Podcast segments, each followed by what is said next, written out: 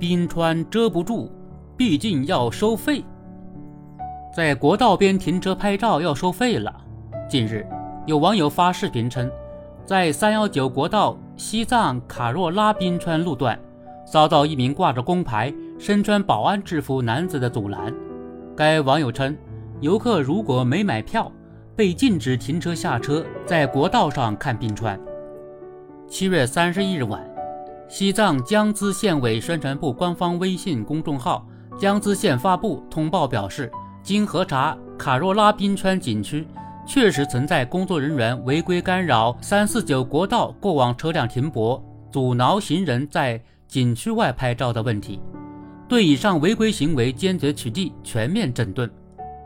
不久前，一些景区在公共道路边修围墙挡景的做法被网友调侃为严禁偷窥祖国大好河山。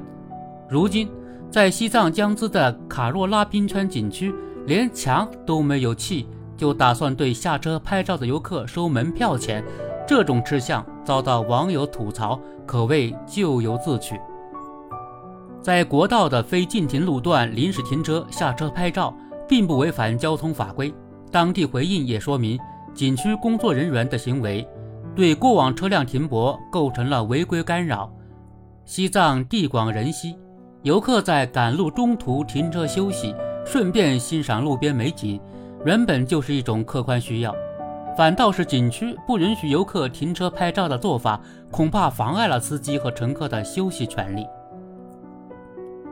一个站在国道上看风景需要收费的地方，游客对景区的不良观感很容易转化为对景区所在地方的差评，这无疑构成地方形象的损失。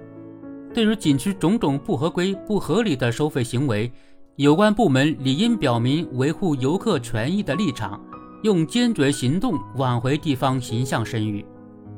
最美的风景不是在终点，而是在路上。但如今，一些旅游开发者似乎打算剥夺人们欣赏大自然的权利，砌墙挡景也好，设卡收费也罢。实际上也破坏了美好风景与所在地区环境的整体一致性。环境的整体一致性、协调性，是不可持续的旅游开发模式。不少自然景观因为修筑了围墙等不必要的景观设施，显得画蛇添足。在中国消费者协会发布的《五一消费维权舆情分析报告》中，就点名壶口瀑布沿途设置围挡的做法，认为。除了要出于安全考虑，还应该考虑是否会影响自然景观整体效果。景区种种砌墙挡景的做法，还是出于对门票经济的单一崇拜。对此，华东师范大学教授娄家军曾分析，目前绝大多数国内景区的总收入中，门票收入比重在百分之八十以上，甚至有地区达到了百分之九十。但是，主要靠门票获取旅游收入，其增长幅度终究有限，也限制了游客增加消费的意愿。从世界上不少成熟景区的运作看，仅占自然景观类景区的极少部分。